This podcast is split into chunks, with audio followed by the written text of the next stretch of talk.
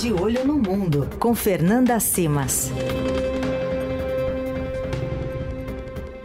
Todas as terças no Jornal Dourado e às quartas, caso do dia de hoje, ao vivo aqui no fim de tarde. Estou falando de Fernanda Simas, já está com a gente. Oi, Fê! Oi, Emanuel. Oi, Leandro. Tudo Olá, bem? Tudo certo? Tudo bom. Presidente Lula já está em terras chinesas. O que a gente pode esperar, hein, Fê?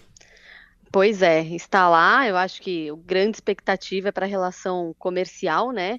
Buscar novos acordos aí. O presidente Lula com certeza vai buscar, inclusive, mais investimentos na área de infraestrutura, que é algo que já vem sendo comentado aqui no Brasil, que é uma área que o Brasil quer mais investimentos e que a China pode contribuir bastante, é o principal parceiro comercial aqui do nosso país. E aí a China ganhando um protagonismo grande na diplomacia internacional. A gente tem agora a visita do Lula. Semana passada a gente teve a visita do Macron à China, ele esteve com Xi Jinping, conversou, e a China ganhou um papel muito importante, inclusive numa possível mediação aí do, da guerra na Ucrânia, né? É, o próprio Macron ressaltou diversas vezes que a China era o único ator capaz aí de conversar com o Vladimir Putin e tentar colocar um, uma trégua, um acordo de paz, um fim nessa guerra na Ucrânia, e enalteceu, inclusive, é, as relações da Europa com a China, da França com a China, se posicionando aí até um pouco de forma antagônica ao que vem sendo demonstrado pelos, pelo resto dos líderes europeus. É, vamos seguir acompanhando do que pode vir aí desse, desse pacote, no momento que o Lula também é, como você destacou, né, Fê, vem, vem se complicando mais uma vez em relação à posição do governo brasileiro uh, em relação à guerra na Ucrânia, né? Uhum, exatamente. A gente tem. É um momento delicado em que precisa ter alguma postura um pouco mais firme, mesmo que seja para reforçar é, a tradição diplomática do Brasil de neutralidade, mas se posicionar sobre isso e falar mais firmemente mesmo. E talvez esse seja o momento, né? Deve surgir o assunto Ucrânia. Eu acho que acredito que seja praticamente uma obrigatoriedade na agenda dos dois líderes, e esse deve ser um dos pontos, e é a oportunidade que a gente tem aí de ver qual vai ser a posição do presidente Lula depois de conversar com Xi Jinping e como falar desse, dessa guerra que já dura mais de um ano. Outro assunto do De Olho no Mundo de hoje tem relação aqui com a nossa vizinhança, América Latina, mais precisamente Equador, que vive uma crise de segurança e que pode levar até a queda da presidência da República, Fê.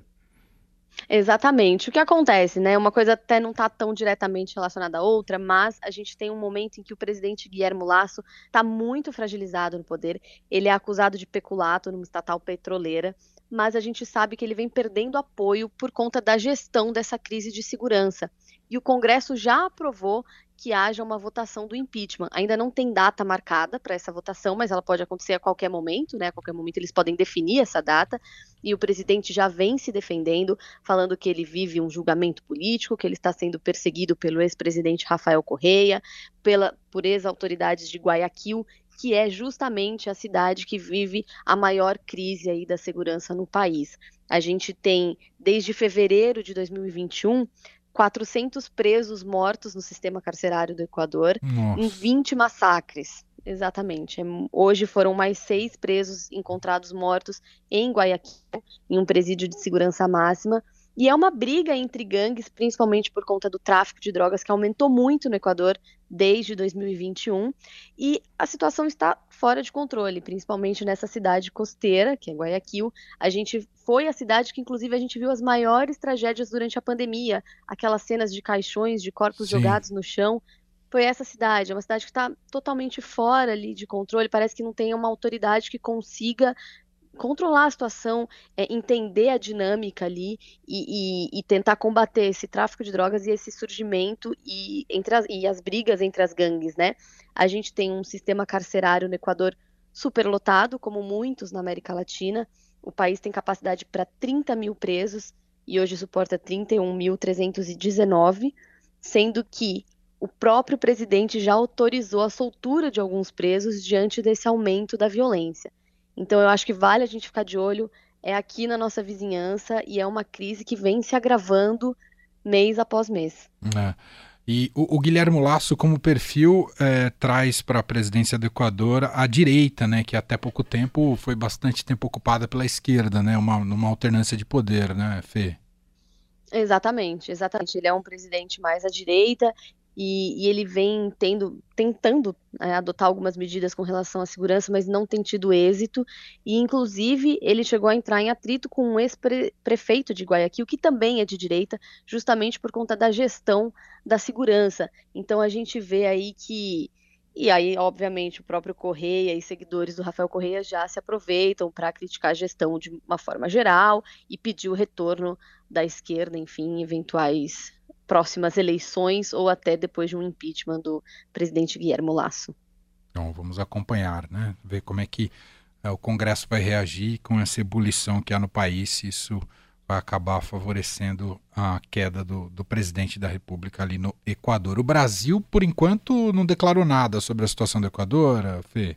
Não, não declarou nada e de fato faz bastante tempo que o Brasil não se pronuncia sobre essa crise, né? Desde que começou a crise lá em fevereiro de 2021, o, o Brasil não tem se posicionado, não tem tratado de forma mais firme desse assunto. O que a gente viu foi só em um episódio, ainda em 2021, quando a gente teve um massacre maior, que de uma vez só foram 115, se não me engano, presos mortos, que houve uma condenação, uma crítica de a, situação precisa ser controlada, mas não tem nenhuma postura mais enérgica ou mesmo uma tentativa de diálogo com, com o Equador.